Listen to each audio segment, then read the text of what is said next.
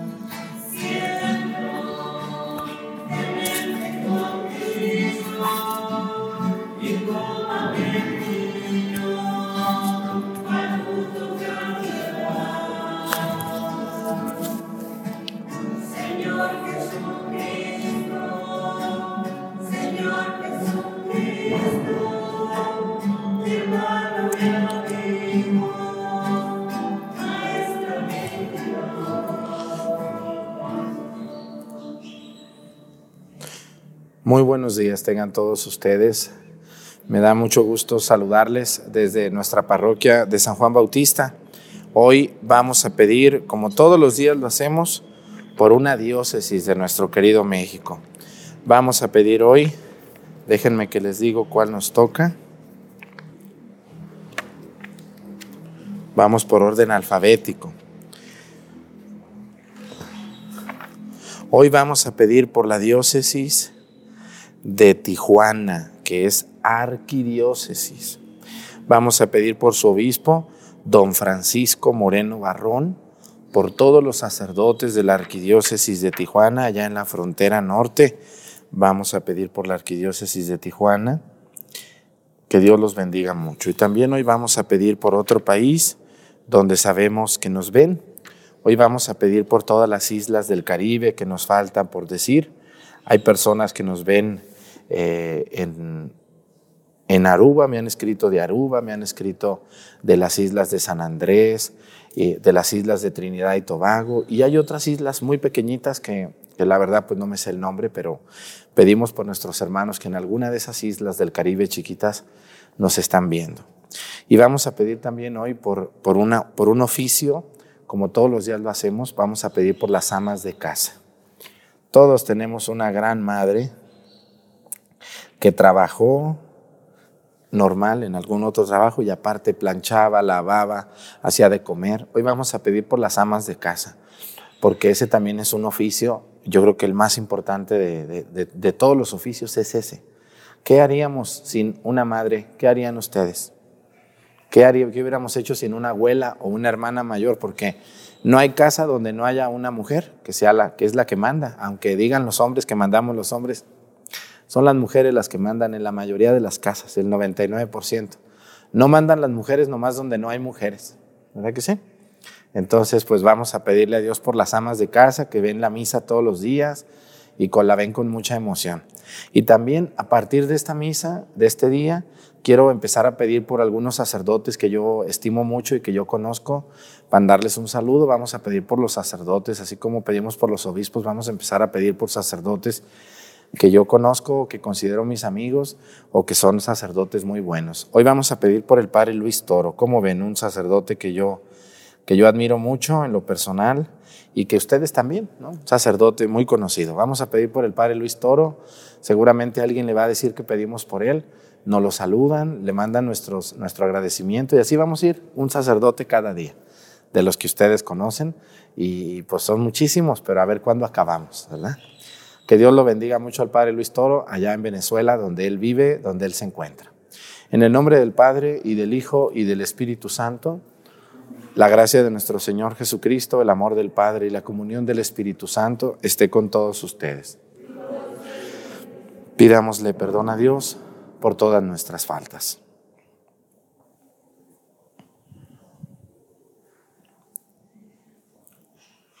Yo confieso ante Dios Todopoderoso y ante ustedes, hermanos, que he pecado mucho de pensamiento, palabra, obra y omisión. Por mi culpa, por mi culpa, por mi grande culpa. Por eso ruego a Santa María, siempre Virgen, a los ángeles, a los santos y a ustedes, hermanos, que intercedan por mí ante Dios nuestro Señor. Dios Todopoderoso tenga misericordia de nosotros, perdone nuestros pecados y nos lleve a la vida eterna. Amen.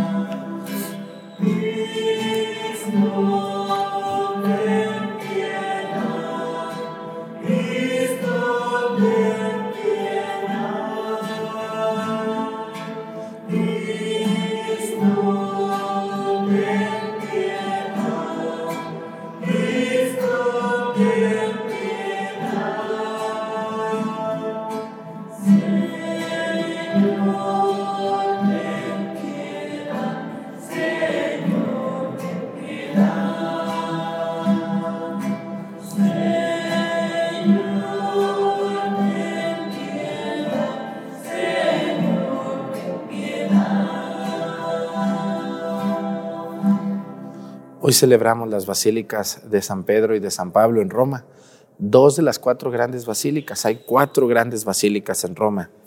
La más grande y la primera de todas, San Juan de Letrán. Luego la otra basílica también muy importante es Santa María la Mayor. Y las otras dos son San Pablo Extramuros, que hoy celebramos, y la que todos conocemos, la de San Pedro. Oremos. Defiende, Señor, a tu iglesia con la protección de los apóstoles Pedro y Pablo de quienes recibió el inicio del conocimiento divino y concédele crecer en tu gracia celestial hasta el final de los tiempos. Por nuestro Señor Jesucristo, tu Hijo, que siendo Dios vive y reina, en la unidad del Espíritu Santo y es Dios por los siglos de los siglos. Siéntense, por favor.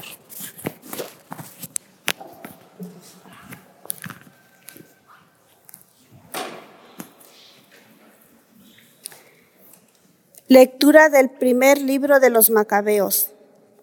En aquellos días, los enviados del rey Antíoco, encargados de hacer apostatar a los israelitas, llegaron a la ciudad de Modín para obligarlos a sacrificar a los ídolos. Muchos israelitas se les sometieron. En cambio, Matatías y sus hijos se les opusieron tenazmente. Los enviados del rey se dirigieron entonces a Matatías y le dijeron, Tú eres un hombre ilustre y poderoso en esta ciudad y cuentas con el apoyo de tus hijos y de tus hermanos. Acércate pues tú primero y cumple la orden del rey como lo han cumplido todas las naciones. Los hombres de Judea y los que han quedado en Jerusalén Así tú y tus hijos serán contados entre los amigos del rey y serán recompensados con oro, plata y muchos regalos.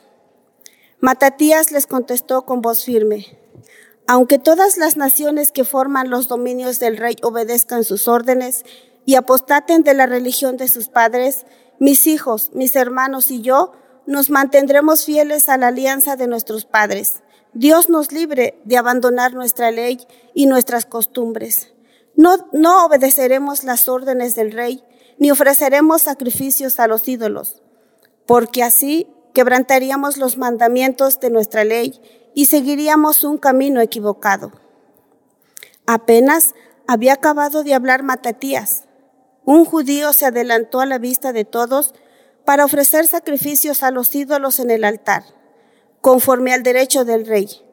Al verlo Matatías, se indignó, se indignó, tembló de cólera y en un arrebato de ira santa corrió tras el judío y lo degolló sobre el altar. Mató además al enviado del rey que obligaba a hacer sacrificios y destruyó el altar. En su celo por la ley, imitó lo que hizo Pinjas contra Simri, el hijo de Salú. Luego empezó a gritar por la ciudad. Todo aquel que sienta celo por la ley y quiera mantener la alianza, que me siga. Y dejando en la ciudad cuanto poseían, huyeron él y sus hijos a las montañas. Por entonces, muchos judíos que buscaban la justicia y querían ser fieles a la ley, se fueron a vivir al desierto. Palabra de Dios.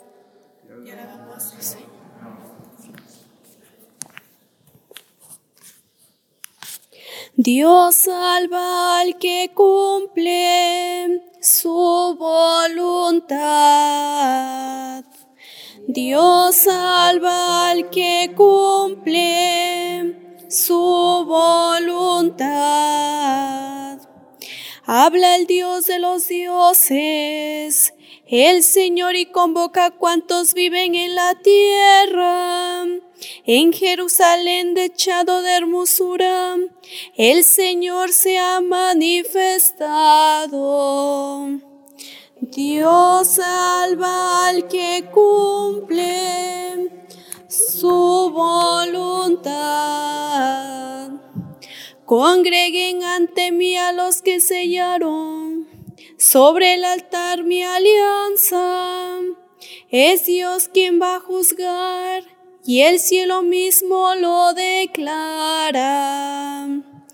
Dios salva al que cumple su voluntad. Mejor ofrece a Dios tu gratitud y cumple tus promesas al Altísimo, pues yo te libraré cuando me invoques y tú me darás gloria agradecido. Dios salva al que cumple su voluntad.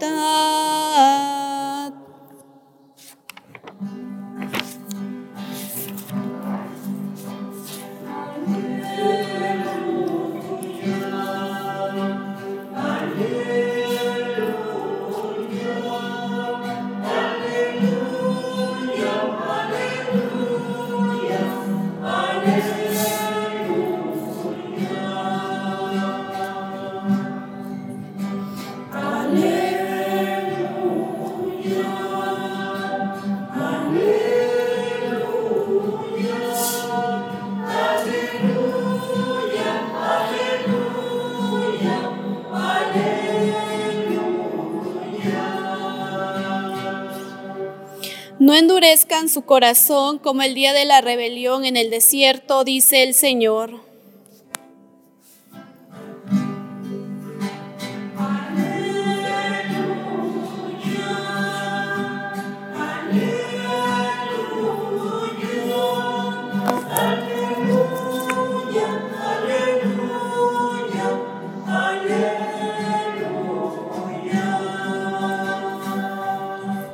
El Señor esté con ustedes.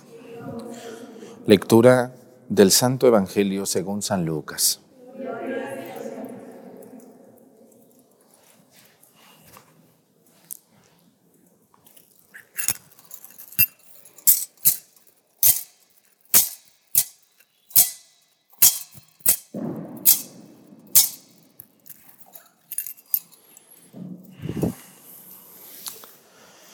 En aquel tiempo, cuando Jesús estuvo cerca de Jerusalén y contempló la ciudad, lloró por ella y exclamó,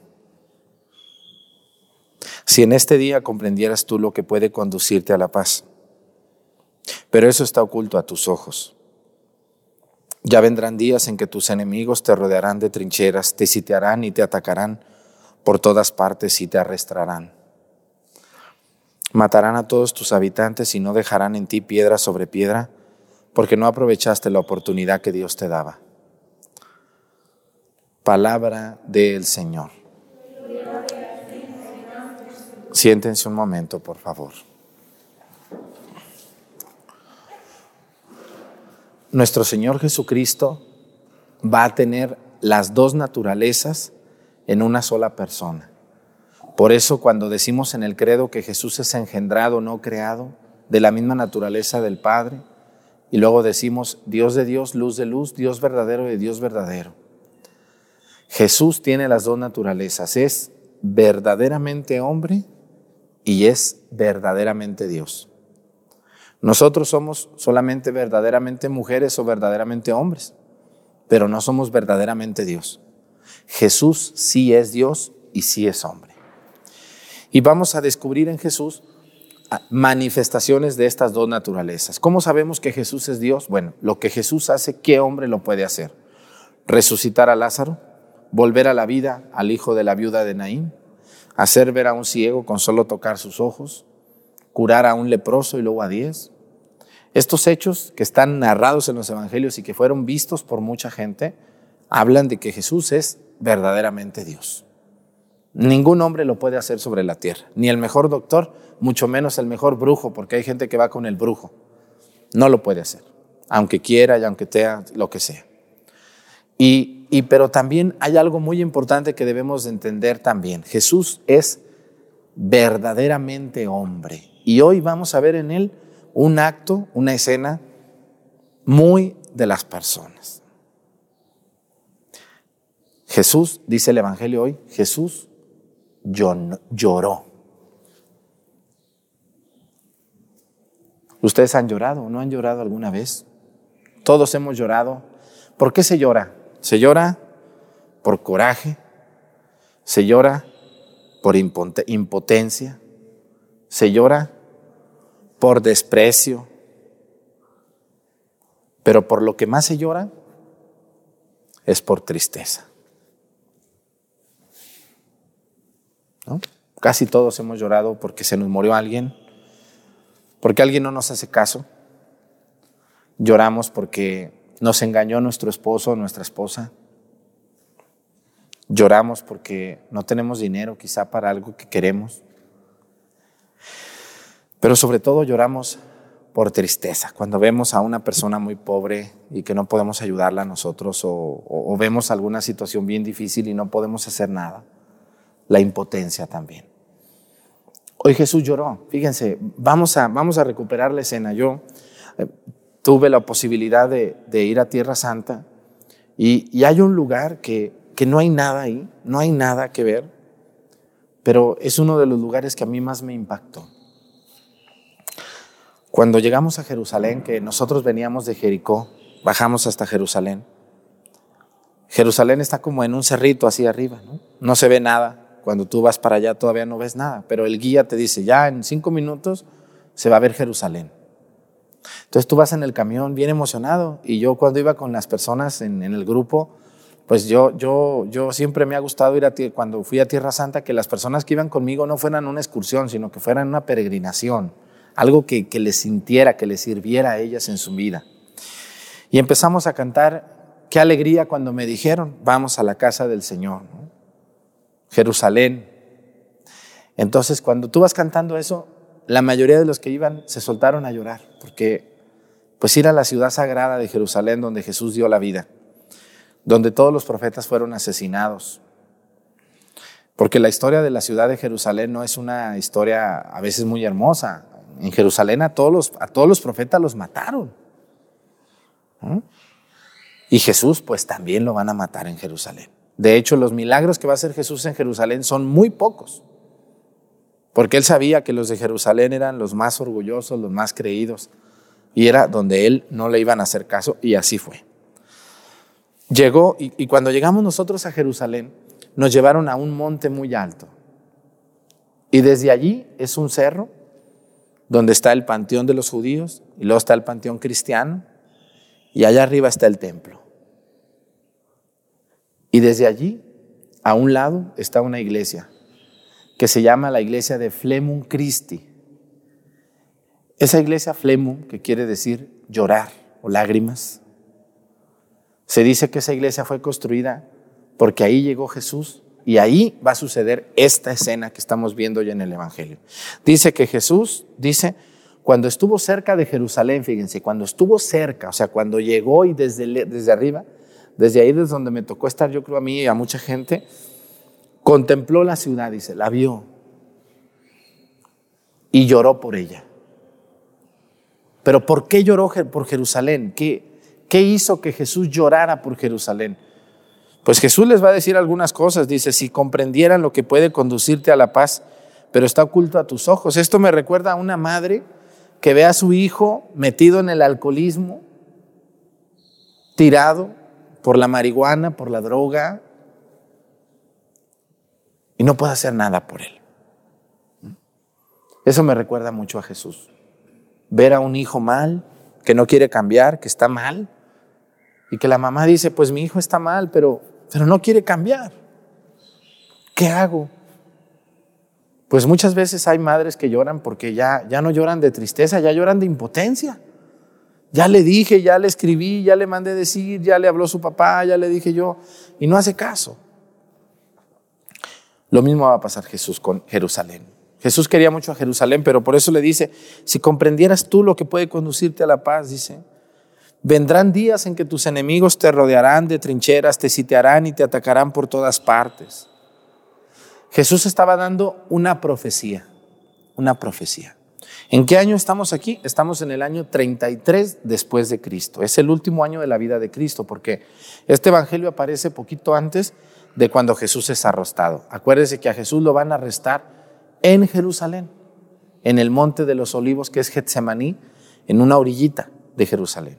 Este lugar está poquito más arriba de Getsemaní. Y, y Jesús va a dar una profecía.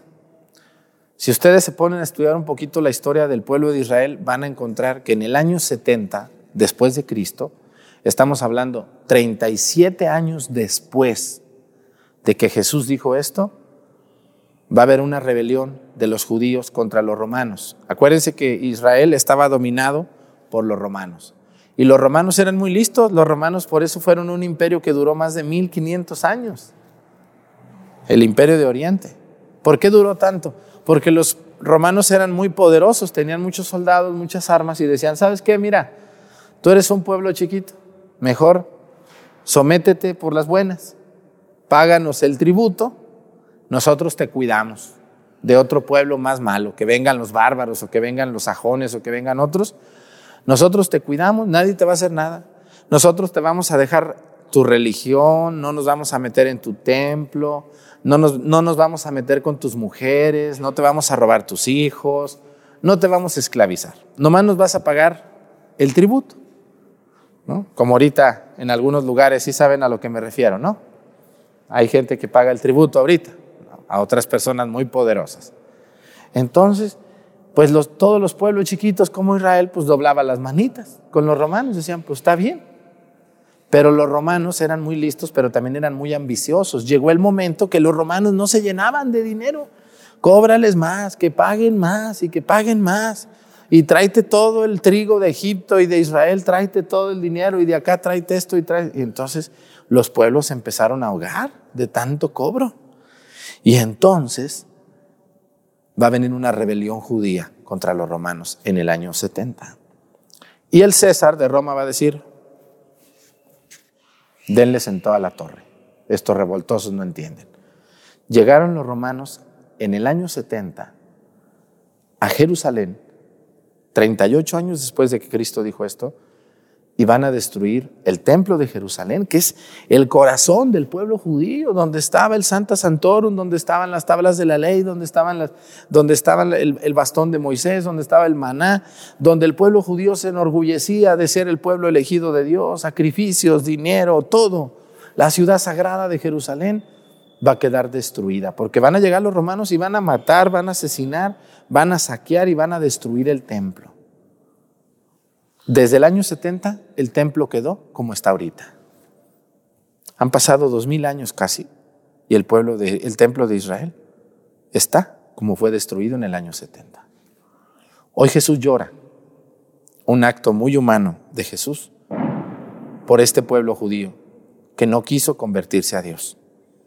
Por eso Jesús le dijo, si conocieras, si comprendieras lo que puede conducirte a la paz, pero no lo comprendían. Y, así nos pasa, miren, ¿cuántos jóvenes tenemos hoy que son rebeldes? ¿Conocen algún jovencito rebelde ustedes? O jovencita, que le dices, mira, no te andes metiendo marihuana, mira, no andes yendo allá, mira, no está bien que te vistas así, mira. ¿Y qué les dicen los jovencitos? Nomás les voltean la cara para otro lado, ¿o no? O hasta se enojan, se hacen los ofendidos. Pues así eran los, los, de Jerusalén, los jebuseos, eran muy orgullosos. Cuando llegó Jesús, acuérdense, cuando llega Jesús, Jesús no va a batallar casi en ningún lugar, porque en los pueblos la gente era muy buena con él, lo recibían con gusto. En Cafarnaún, en Jericó, allá en, en Belén, en todos lados, en Nazaret incluso lo van a recibir más o menos bien, pero en Jerusalén no. Le van a decir maestro, se van a burlar de él, le van a decir, acuérdense cómo el, el, Caifás lo va a mandar a apresar y le va a decir, ¿a poco tú eres el hijo de Dios? Acuérdense Herodes cómo le va a decir, hazme un milagrito, quiero ver a ver si es cierto que tú eres el hijo de Dios. O sea, Jesús en Jerusalén va a sufrir muchísimo. Y, y, Jesús pues va a terminar su vida ahí. Así que hermanos, hoy les invito yo a que entendamos muy bien cuando alguien nos da un consejo. A veces uno está demasiado joven o, a veces tiene uno poca vida y, piensa uno que no necesita un consejo o lo toma uno a mal, pero a veces la gente que nos quiere nos da consejos por nuestro bien. No los tomen a mal ustedes muchachos que están viendo la misa, no los tomen a mal. Y ustedes señoras y señores que están viendo la misa, no dejen de darles consejos a sus hijos. Porque el otro día me llegó una, una muchacha de X lugar y estaba enojada conmigo porque yo dije algo que no le gustó en misa. Y me dijo, no, dice, ya ni mi papá me regaña, como usted, por esto que hice. Y usted no deja de decir siempre eso. Así me dijo. Le dije, no, pues es que tu papá ya se cansó, pero yo no me voy a cansar. Y si me vienes a decir que no diga, yo voy a seguir diciendo. El día que ustedes, señoras y señores que están viendo esta misa, no les digan ya nada a sus hijos, que se casen como Dios manda, que vistan como deben de vestir, que no anden yendo a tal lugar. El día que ustedes ya no les digan nada, ya tronó el asunto, se acabó. Debemos de ser, yo les he dicho, debemos de ser como una espinita de tuna. ¿Se han probado las tunas? ¿Se han espinado alguna vez con una tuna? No se ve la espina, pero ¿cómo cala? Ahí está, el ¿dónde está? ¿Dónde está? Así debemos de ser. O sea, un sacerdote que no incomoda, un sacerdote que no causa conflicto, un sacerdote que no hace reflexionar, pues la verdad, la verdad, con mucho respeto, no está haciendo su trabajo. Un sacerdote debe de predicar, debe de amar, debe de querer, debe de enseñar, pero también debe de denunciar. Una mamá que a sus hijos no les dice absolutamente nada, los va a echar a perder. Jesús no dejó de decir las verdades. Jesús nunca le dijo, ándale pues, pues si quieres vivir así amancebado, pues no hay problema. Ándale pues, vive como tú puedas. Así no era Jesús, ¿o sí? No. Hay personas que yo no sé qué quieren, o sea, luego dicen, es que Jesús es puro amor. Sí, pero también les ponía unas buenas regañizas a la gente. Hermanos, el día que ustedes como padre o madre se hagan los, en mi tierra les dicen los oxisos o los omisos, o se hagan los alcahuetes, ya no sirvieron como padre o madre. Tenemos que decir las cosas, aunque a veces nos volteen la cara, les hagan gestos. ¿Sí les hacen gestos sus hijos? Les voltean la cara así como que oh, ya vas a empezar con esos temas. No voy a empezar, mi hijo. Apenas voy, ahorita voy a empezar y todos los días voy a estar hasta el último suspiro de mi vida. Así que tú sabrás. Corrígete, cambia. Por favor, hermanos que están viendo la misa, como Jesús les dijo a Jerusalén, también ustedes, sus hijos, sus hermanos, no, no desistan de decir las cosas por ellos. Que Dios nos ayude a todos. Pónganse de pie. Presentemos ante el Señor nuestras intenciones. Vamos a decir todos, Padre, escúchanos.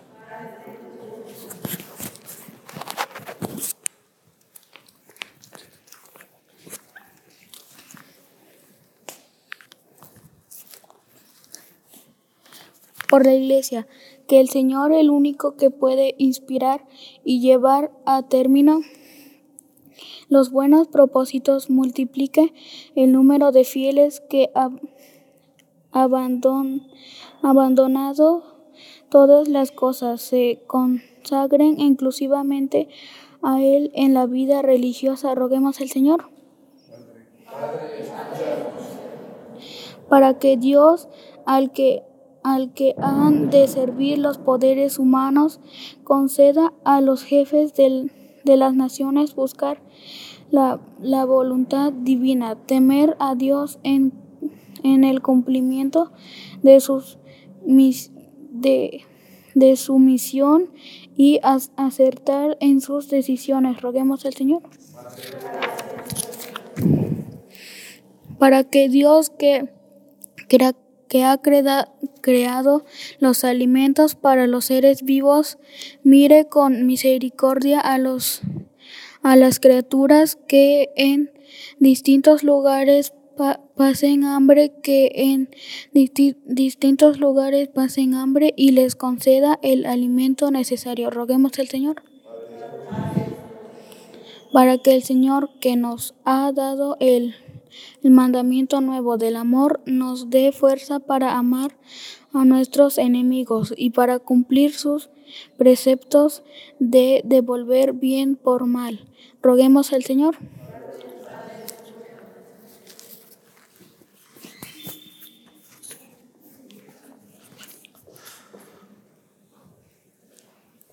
Todas estas intenciones, las que se quedan en nuestro corazón, las ponemos a tus pies por Jesucristo nuestro Señor. Siéntense, por favor.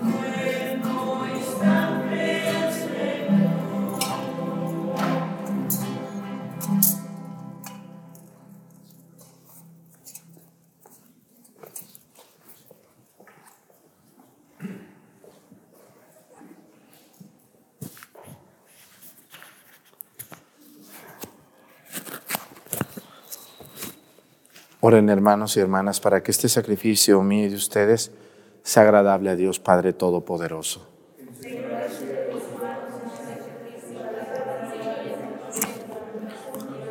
A toda su santa iglesia. Al presentar, Señor, nuestras humildes ofrendas, imploramos tu clemencia para que la verdad que nos fue transmitida por el ministerio de los apóstoles Pedro y Pablo se conserve sin mancha en nuestros corazones por Jesucristo nuestro Señor. El Señor esté con ustedes. Levantemos el corazón. Demos gracias al Señor nuestro Dios. En verdad es justo y necesario. Es nuestro deber y salvación darte gracias siempre y en todo lugar, Señor Padre Santo, Dios Todopoderoso y Eterno pues por medio de tu amado Hijo no solo eres el creador del género humano, sino también el autor bondadoso de la nueva creación. Por eso, con razón te sirven todas las criaturas, con justicia te alaban todos los redimidos, y unánimes te bendicen tus santos. Con ellos también nosotros, unidos a todos los ángeles, cantamos tu gloria gozosos, diciendo.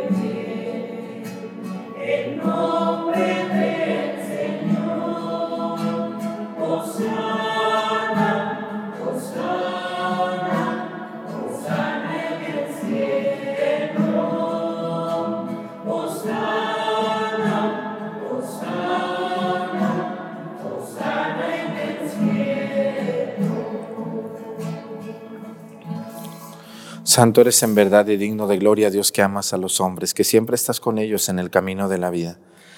Bendito es en verdad tu Hijo que está presente en medio de nosotros, cuando somos congregados por su amor y como hizo en otro tiempo con sus discípulos, nos explica las escrituras y parte para nosotros el pan.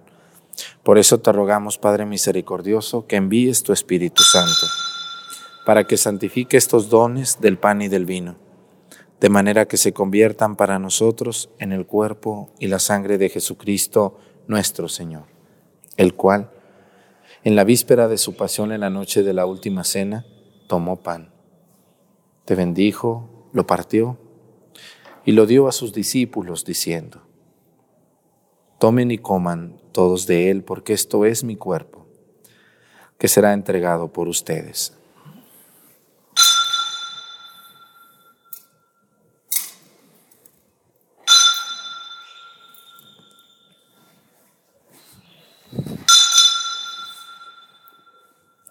Del mismo modo, acabada la cena, tomó el cáliz y te dio gracias. Y lo pasó a sus discípulos, diciendo, Tomen y beban todos de él, porque este es el cáliz de mi sangre, sangre de la alianza nueva y eterna, que será derramada por ustedes y por muchos para el perdón de los pecados. Hagan esto en conmemoración mía.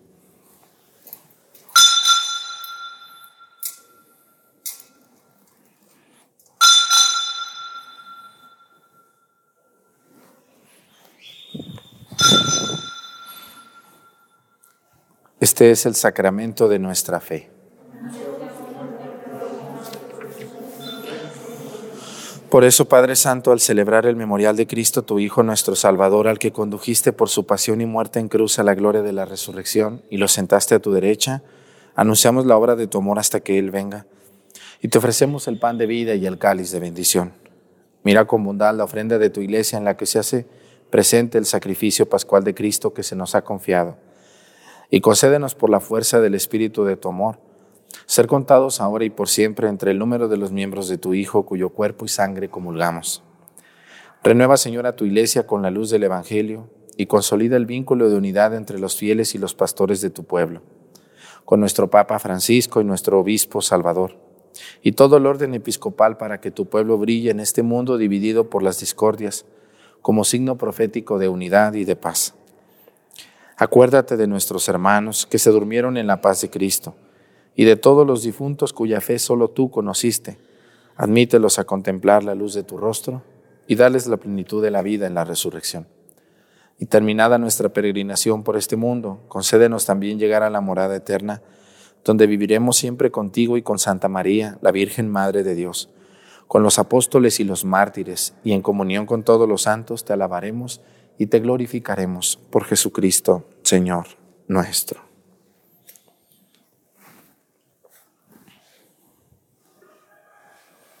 Por Cristo, con Él y en Él. A ti Dios Padre Omnipotente, en la unidad del Espíritu Santo, todo honor y toda gloria por los siglos de los siglos. Fieles a la recomendación del Salvador y siguiendo su divina enseñanza, nos atrevemos a decir, Padre nuestro, que estás en el cielo, santificado sea tu nombre. Venga a nosotros tu reino, hágase Señor tu voluntad en la tierra como en el cielo. Danos hoy nuestro pan de cada día, perdona nuestras ofensas, como también nosotros perdonamos a los que nos ofenden. No nos dejes caer en la tentación y líbranos del mal. Líbranos de todos los males, Señor, y concédenos la paz en nuestros días, para que, ayudados por tu misericordia, vivamos siempre libres de pecado y protegidos de toda perturbación, mientras esperamos la gloriosa venida de nuestro Salvador Jesucristo. Señor Jesucristo, que dijiste a tus apóstoles, la paz les dejo, mi paz les doy. No tengas en cuenta nuestros pecados, sino la fe de tu iglesia y conforme a tu palabra concédele la paz y la unidad. Tú que vives y reinas por los siglos de los siglos, que la paz del Señor esté con ustedes. Vamos a darnos con nuestra cabeza un signo de paz.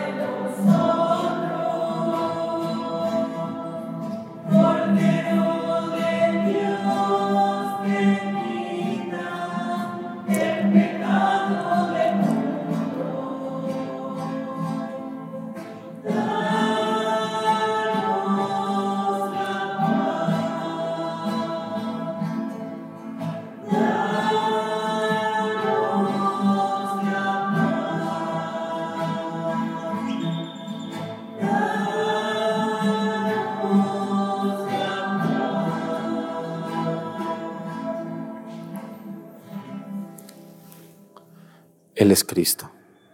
Es el Cordero de Dios que quita los pecados del mundo, dichosos los invitados a la cena del Señor.